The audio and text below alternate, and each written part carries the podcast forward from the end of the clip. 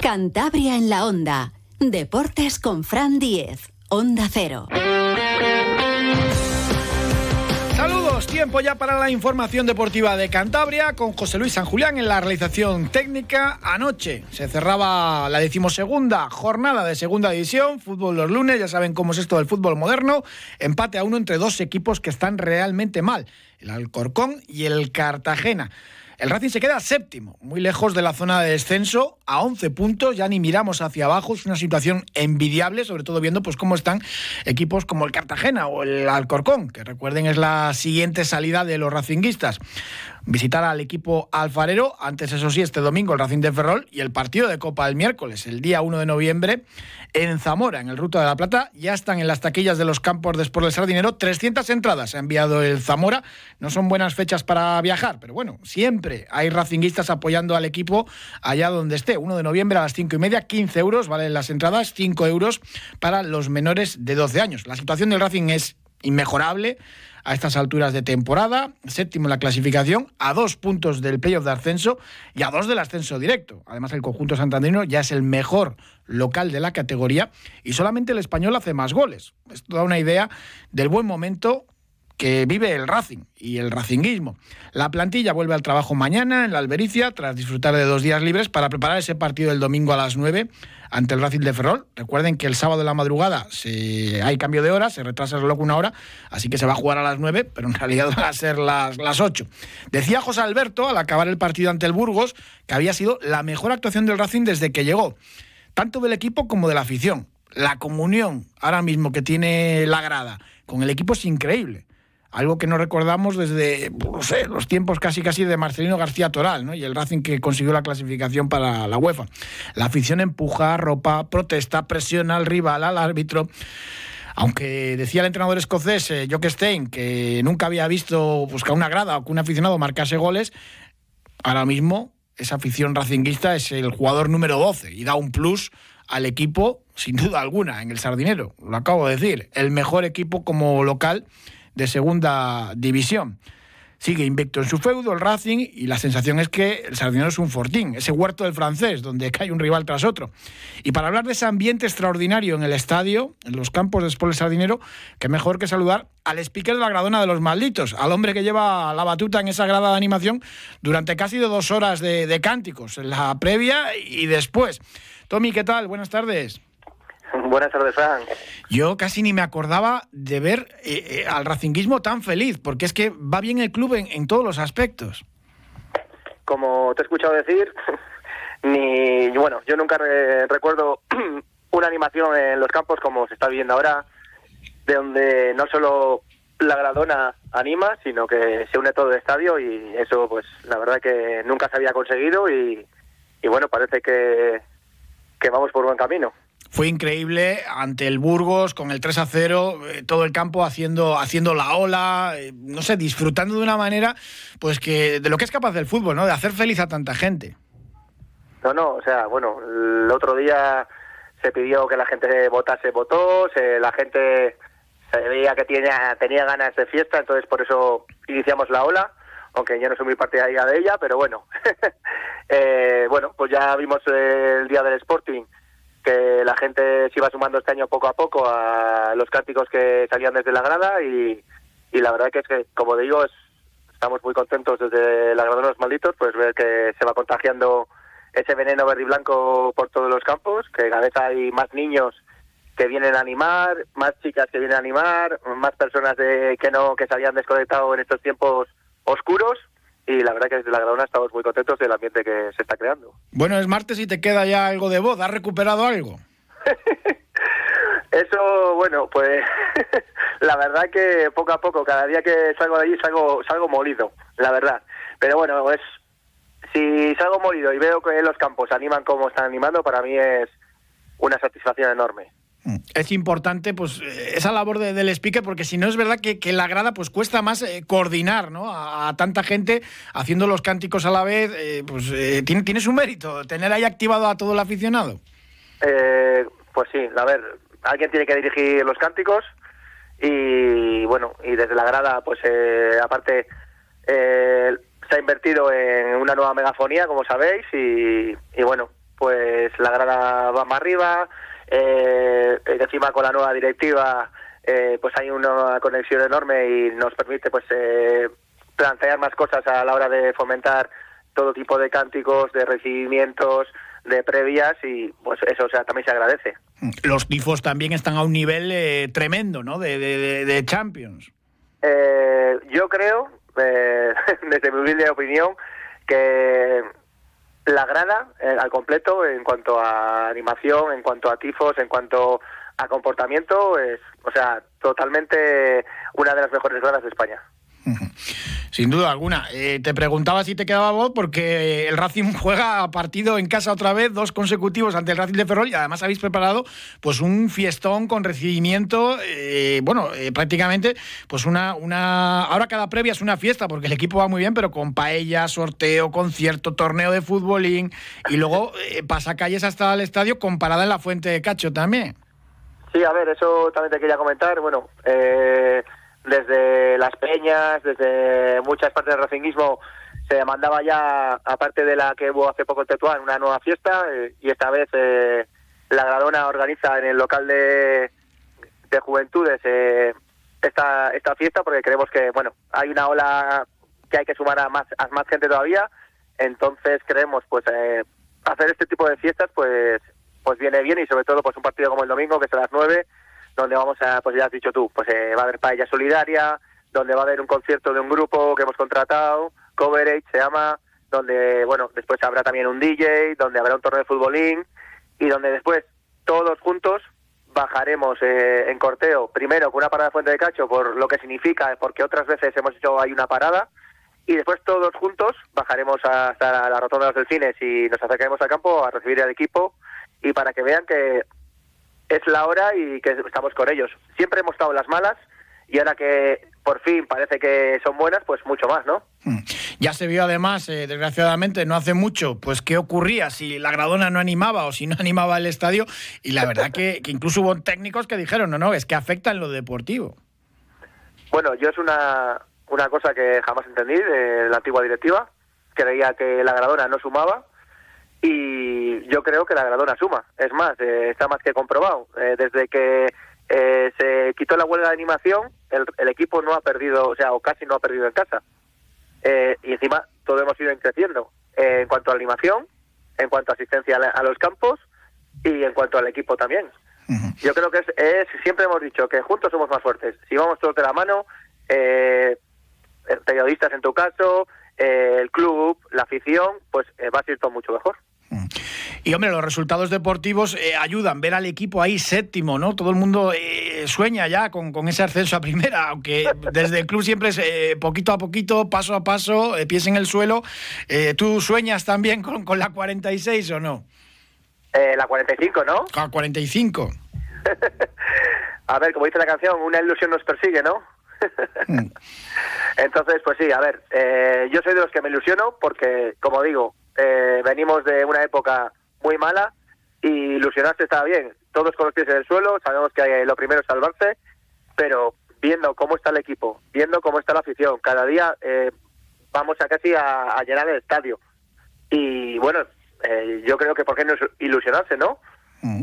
Yo fíjate, ya he contado la temporada con la 45 en primera del Racing y hay veces que, es verdad que, te vienes arriba y es así. Habéis organizado también las peñas viaje a la siguiente salida al Corcón y eso que, es uno de los campos donde meten el hachazo al aficionado, que es otra de las cuestiones entre horarios y precios de entradas, que es de los pocos equipos el, madrileño que, hace estas cosas, ¿no? que no anima a, los viajes y lo hemos visto, ¿no? que el ambiente que da a los partidos, que haya afición de fuera, aunque a veces pues no, no se porten bien. Bueno, pues es una pena los equipos que, que no se suman a esta iniciativa de llenar los campos como vemos en otros países y como fomenta el Racing. El Racing en ese, en ese caso es pionero. Siempre decimos, cuando hablamos con el club, que mande las máximas entradas posibles a la afición visitante, porque creo que, eh, como hemos visto el día de Gijón, el día de Burgos, con muchísima gente en la ciudad, para que es bueno para los hosteleros, con el buen ambiente que se ha creado en los dos partidos, eh, yo creo que, por ejemplo, el Alcorcón se equivoca, se equivoca al mandar tan pocas entradas y después querer, encima, las pocas que manda a un precio para nosotros excesivo, si no me equivoco, son 20 euros, cuando creemos que, lo, que pagar 15 ya, es, ya está bien, y después las demás a 35 euros. Mm. Yo creo que el Alcocón en ese sentido se equivoca. De todas formas, como ya sabéis, hay viaje organizado de las Peñas, que es el primer viaje que hacemos conjunto este año, y bueno, ahí está la lista, está a punto de cerrarse, o sea, ya tenemos, porque también tenemos problemas con los autobuses este año, que casi no tenemos autobuses, pero bueno, los cuatro que tenemos están a punto de cerrarse. Pues el que quiera que se dé prisa para, para ver ese partido. Tommy, speaker de la Gradona de los Malditos, muchísimas gracias y nada, a seguir animando al equipo. Muchas gracias a ti, Fran. Un abrazo. Y saludamos ahora a una leyenda de, del Racing, también del Betis y entrenador del Cayón, Luis Fernández. ¿Qué tal? Buenas tardes. Hola, buenas tardes. ¿Cuándo va a llegar la primera victoria del Cayón? El único equipo del grupo primero de Segunda Federación que no ha ganado y cada vez estáis más cerca. Ante el Marino del Banco encajasteis el gol en el 91. Bueno, eh, no lo sé, no lo sé. Ojalá que sea pronto, pero, pero bueno, las jornadas van pasando y, está claro de que, de que bueno, que somos eh, el único equipo que no hemos, no hemos ganado, pero pero bueno, lo positivo es que, que tampoco estamos perdiendo y, lo importante es que estamos compitiendo. Entonces creo que, que ojalá Dios quiera, pues bueno, dentro de poco podamos disfrutar de una victoria que creo que se lo merece. Hombre, hay muchas cosas que invitan al optimismo. El Cayón, a pesar de no ganar, ha ido escalando puestos en la, en la clasificación, ahora es tercero por la cola, decimos esto, eh, y es verdad que aunque es el único que no ha ganado del grupo, estás a cuatro puntos de, de la salvación y ves todos los partidos y nadie os ha hecho, eh, nadie os ha ganado por más de un gol y solamente el Guijuelo os hizo, os hizo dos tantos, el resto un gol, o sea, encajáis poquísimo. Sí, eso es lo bueno, ¿no? Como te he dicho antes, yo creo que estamos compitiendo bastante bien, creo que el equipo eh, se, se, siente bien en el terreno de juego, pero bueno, falta ese, ese punto donde, donde a partir de, que cuando pues, tenemos el, el resto a favor no sabemos eh, cerrar los resultados, no sabemos cerrar el partido y es lo que nos está provocando, ¿no? El daño que nos está haciendo, el, que bueno, que ya un par de partidos pues hemos perdido en los minutos finales eh, teniendo el resultado a favor. Y luego también pues los árbitros, eh, el equipo con más expulsiones desde todas las categorías nacionales.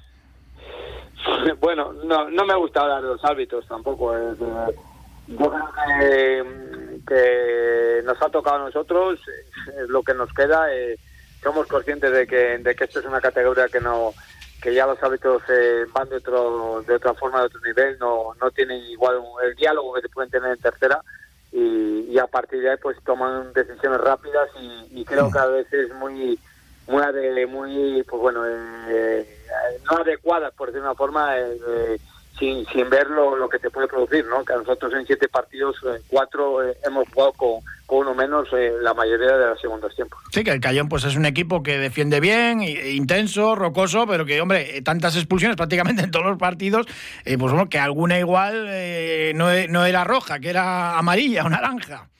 Bueno, yo siempre digo que los partidos están ahí y es para verlo, ¿no? está claro de que de que creo que en algunas jugadas no, no eran tarjetas rojas, pero al final, pues bueno, hay que aceptarlo. Ellos toman esas decisiones, eh, nos toca a nosotros y lo único que nos tenemos que, buscar la manera, pues bueno, pues eh, intentar buscar el, que los jugadores, como yo ya les digo en todos los partidos, que tengan cuidado en las acciones de, de, uno contra uno, en las acciones eh, que van a competir y, que pueden, pues bueno, entrar alocadamente, pues bueno, buscar la manera de, intentar estar más tranquilos, más sosegados y, y no y no buscar pues que te den la opción esa de, que te puedan sacar tarjeta roja. Este fin de semana, este sábado a las 5, jugáis en Aranda de Duero ante la Arandina, que es el equipo que está decimoséptimo, con el Cayón eh, un puesto por, por debajo. Y, bueno, les tenéis ahí a, dos puntos, partido clave, ¿no? Puede, puede llegar ahí ese, ese primer triunfo, sería un subidón de moral, ¿no? pues hombre, ojalá vamos con esa intención, ¿no? Siempre que jugamos vamos con la intención de ganar. El problema es que siempre hay un rival delante y, bueno, y en ese sentido, pues Arandina está en una situación parecida a nosotros. Eh, creo que somos un equipo parecido a ellos y, bueno, va a ser un partido muy competido, muy muy igualado, donde los dos tenemos la necesidad de ganar y, y bueno, y con ese sentido vamos a ir a, a Arandina, digamos, a Aranda a buscar la, la primera victoria y sumar el 3 en 3 para, bueno, pues para intentar escalar mucho más de lo que, de lo que estamos ahora. ¿Estás contento con la plantilla? Yo sí, yo sinceramente estoy muy contento. Creo que es una plantilla que, bueno, pues que, va a competir, que, que está compitiendo y, creo que, que bueno, eh, el tiempo dirá, ¿no? Si, si me equivoco, no, ¿no? Pero, pero bueno, vamos a dar eh, una imagen diferente a lo que ahora igual podemos ver y, ojalá de Esquera, pues eh, en un futuro, pues vea, podemos ver a Cayón como los equipos cántabros que, que tenemos en esta categoría pues puede estar otro año más en, esta categoría y contra más equipos cántabros, pues mucho mejor.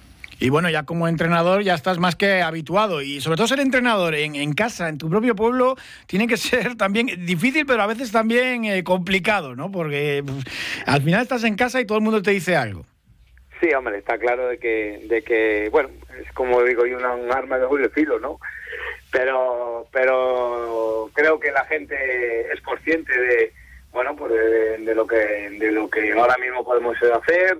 Eh, nos apoyan en todo, sobre todo eh, personalmente estoy agradecido del apoyo que tengo en lo que es en el valle, porque bueno, porque al final eso quieras o no, eh, pues te sientes más cómodo, te sientes más arropado y, y te da ganas de seguir trabajando y, e intentando hacer todo lo, todo lo posible para que bueno para que, que veamos un cayón pues mucho más arriba de lo que estamos.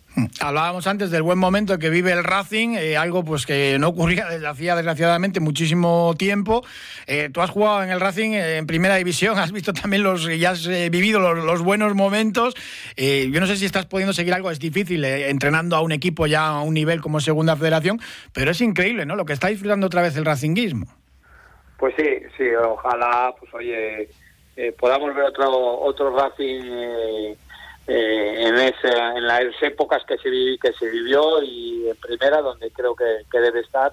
Creo que están haciendo una temporada, eh, vamos, excelente. Eh, y bueno, eh, ojalá Dios quiera pues sigan sigan en este nivel, ¿no? En, las posiciones de arriba, cercanas a, a los playoffs y, y, quién sabe, ¿no? Eh, si da la campanada para este año y puedan, pues bueno, dar esa facilidad de, de que puedan eh, tener esa ilusión todos los racingismos eh, de, de, de, que pueda subir a primera. ¿no? La semana que viene el Racing visita la Ruta de la Plata para jugar Copa ante el Zamora, el líder de, de vuestro grupo, que os ganó, sois el único de los eh, tres equipos cántabros que ha jugado contra ellos, os ganó 1-0 ahí en el Ruta de la Plata con gol en el 93.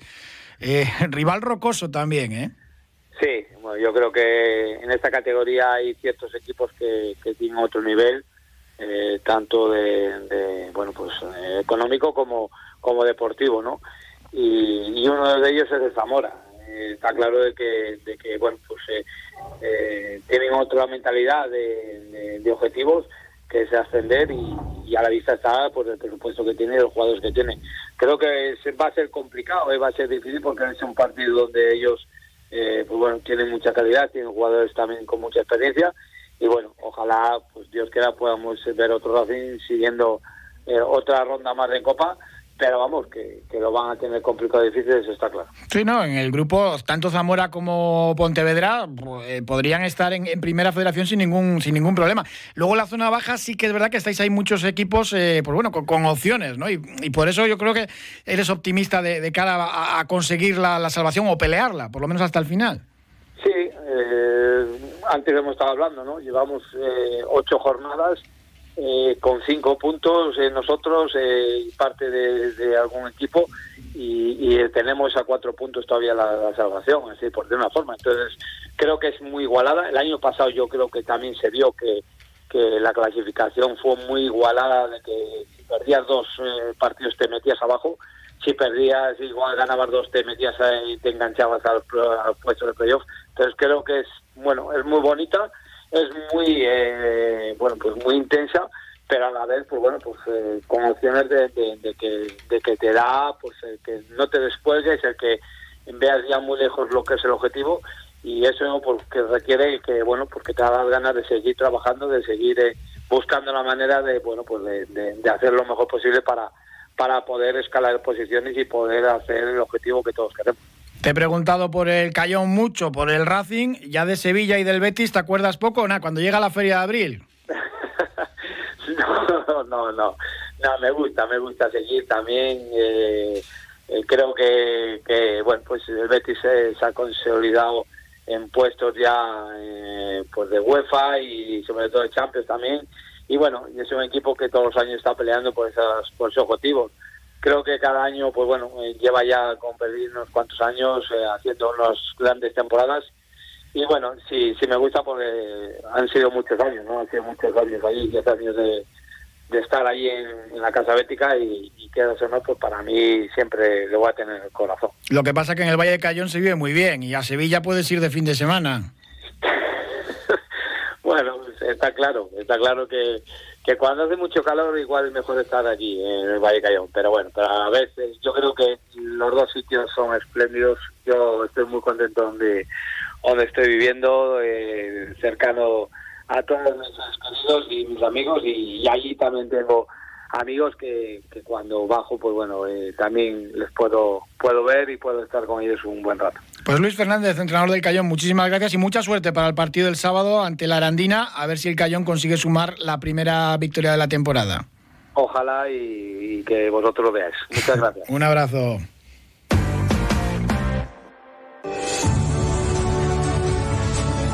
Si este año te has propuesto comer saludable, de personas cocinando con sentido, te lleva hasta tu puerta un servicio de catering de calidad con productos frescos, de la tierra, ecológicos y a domicilio. Infórmate en depersonascocinandoconsentido.es. Ampros, creando oportunidades para las personas. Y hablamos ahora de balonmano de la Liga Sobal. El domingo una alegría tremenda. El Blendio sin fin conseguía ganar su primer partido de la temporada, 31 a 32 en Cangas, en tierras gallegas, después de un inicio de liga durísimo, seis derrotas, además todas ellas muy eh, abultadas. Y pues bueno, consiguieron demostrar eh, que son capaces de ganar y que lo pueden hacer incluso a domicilio y eso es una alegría tremenda. El sinfín siempre es el, ese lema de la Albericia nunca se rinde y nunca se rinde el equipo y ha conseguido ya permanencias casi milagrosas en la Liga Sobal. Y clave en ese triunfo y en este, y en este equipo es eh, Sasa Tiumensev, Alexander Tiumensev, que ha regresado a España para jugar en el sinfín, en parte gracias a, a Garabaya, Rubén Garabaya, el entrenador del sinfín, porque juntos fueron compañeros también de vestuario, jugaron juntos y son buenos amigos. Sasa Tiumensev, ¿qué tal? Buenas tardes. Hola, buenas tardes. Victoria épica lo de Cangas, además, eh, claro, un gol de diferencia, partido sufrido en una cancha con 2.500 espectadores que aprietan muchísimo además. Eh, eso es, yo creo que lo comentaba con alguno de los compañeros, eh, es, un, es un sitio, un pabellón donde yo siempre, como jugador, he sufrido mucho, creo recordar, de, todos los años anteriores que he podido ir con, grandes equipos. Habré ganado fácil, entre comillas, sin sufrir mucho, una vez. Todos los partidos son así. Y lo que comentabas, eh, pabellón lleno, 2.500 personas, un ambiente espectacular. Yo creo que hay pocos sitios en España que, que, muevan esa, esa cantidad de gente y que, animen así. O sea que yo aunque nosotros les hayamos ganado, eh, espero que es un equipo que, pueda salvarse porque creo que en, la nueva Sobal, en, lo que es el balonmano español, un equipo como ese eh, tiene que tiene que permanecer. Sí, sí, además habían empezado muy bien la, temporada. Me tienes que contar cuál es el secreto de la eterna juventud, que has hecho este mes 40 años y estás a un nivel en Asobal, haciendo goles y, moviendo al equipo increíble. Bueno, eh, la verdad es que creo que ahora, viéndolo un poco en perspectiva, eh, quiero pensar que todo el trabajo eh, hecho a lo largo de los años eh, me permite ahora seguir disfrutando y que mi físico sobre todo me acompañe. Mm. ¿Estás mejor que Long? bueno, a ver, seis años son, son muchos años todavía. Entonces, bueno, yo una máxima que, que tengo desde hace unos años es yo nunca hubiese imaginado poder estar jugando aquí o en cualquier otro sitio, eh, poder estar jugando a los 40, pero sí es verdad que yo me propuse como, bueno, como reto personal que es yo no quería sufrir. Entonces, pues eh, no quería tener que sufrir ni de espalda ni de rodillas, porque sabemos que además es un deporte bastante agresivo. Entonces, bueno, quizás eh, habiéndome mentalizado de eso, sí que presto atención a, a, otras muchas intentar cuidarme y, bueno, pues bueno, eh, ahora parece ser que que todavía se refleja y, bueno, me permite poder ayudar al equipo. En el vestuario sin fin hay gente muy muy joven. Eh, ¿Cómo estaban? Porque seis derrotas donde pues eh, al final el equipo pues había encajado casi palizas o no había competido hasta el final. Tenía que ser muy duro, ¿no? Sí, es muy duro y sobre todo para mí que yo soy nuevo. Yo no he estado con ellos eh, ni en la pretemporada y llevo relativamente poco tiempo a mí también me costaba entender, eh, porque yo veía muchas dudas, como mucha incertidumbre eh, en, hacer las cosas, ¿no? en jugar lo que es el, balonmano. Y, intentaba preguntar, intentaba entenderles y. Porque, claro, ellos ya conocen este sistema, ya, ya conocen la manera de trabajar de Rubén. Y el año pasado eh, fue lo que les salvó la segunda vuelta que hicieron, que hizo este equipo. Yo lo seguía un poco por, por internet y por las redes y fue espectacular. Entonces, el inicio de esta temporada sí que es verdad que, se han perdido jugadores muy importantes, pero la esencia del equipo sigue siendo la misma y, a mí, por ejemplo, me costaba entender eh, por qué no, no salían las cosas o por qué habían esas dudas. Entonces, bueno, eh, el otro día en, en Cangas eh, se recuperó un poco eso. Está claro que pues la portería ayudó, que eso al final es y luego la gente eh, volvió a hacer las cosas que sabe, eh, cosas sencillas, hacerlas al 100% y eso al final yo no sé si te garantizará ganar o perder, pero sí que te garantiza poder llegar al final, a los últimos cinco minutos, que es donde se deciden los partidos igualados, con opciones. Isra Marín eh, estuvo muy bien. Eh, tú llegaste a última hora porque Nico Bono se fue a Francia, pagaron su, cláusula. Eh, llegas a última hora, es verdad que conocías a Garabaya, que eso siempre, siempre ayuda, pero estabas allí en Arabia, en Arabia Saudí y me imagino que, pues bueno, sorprendido un poco por las circunstancias del fichaje, ¿no?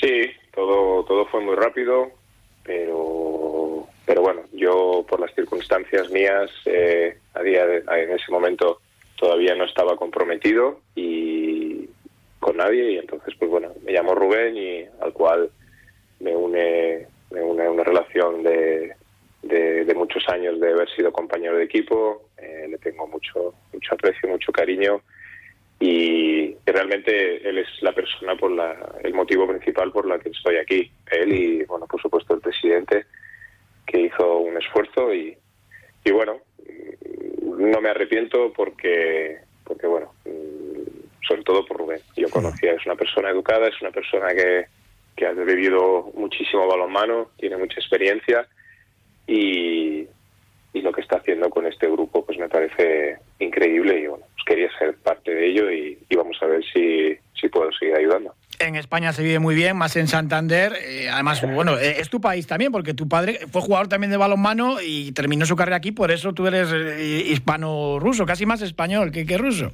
No, bueno, esto sí, es verdad. Ya, ya lo dije, de que el aliciente de, de vivir en una ciudad como Santander, a mí es algo que me hace tremendamente feliz. Estar rodeado de gente que, que te trata genial, gente educada, otra mentalidad de vida, el entorno, bueno, son cosas que una vez que has salido y luego tienes la oportunidad de volver, lo valoras mucho más. Es un cliché, pero, pero es así. Entonces, bueno, en ese sentido era, era una decisión fácil. Y lo que ha sido Santander y la Albericia para el balonmano, ¿no? Con aquel teca precisamente con gente como Dusevalle o Yakimovic. Eso es, eso es. Es un sitio histórico. Eh, que ha vivido creo que muchas tardes eh, increíbles y, y bueno, ahora toca pues bueno eh, otra generación, otro tipo de balonmano y pero al final la esencia es la misma y, bueno, vamos a ver si, si entre todos podemos podemos eh, seguir mejorando. Seguro que sí. Este viernes a las 9 de la noche en el pabellón de la Albericia recibís al Huesca. Igual llega ahí la, la segunda victoria. Hablaremos más a lo largo de, la temporada. Enhorabuena por ese triunfo y seguro que no va a ser el único. Que en la Sobada, además, yo lo venía diciendo las últimas semanas. Ganas dos partidos y estás ahí otra vez con los equipos de, abajo y, sí se puede. Y el sinfilo sabe bien. Sasati Mense, muchísimas gracias. Un abrazo. Muchas gracias a vosotros. Un abrazo. Nosotros terminamos ya. Les dejamos ahora con toda la información aquí en Onda Cero y el programa de Julio Otero. Gracias.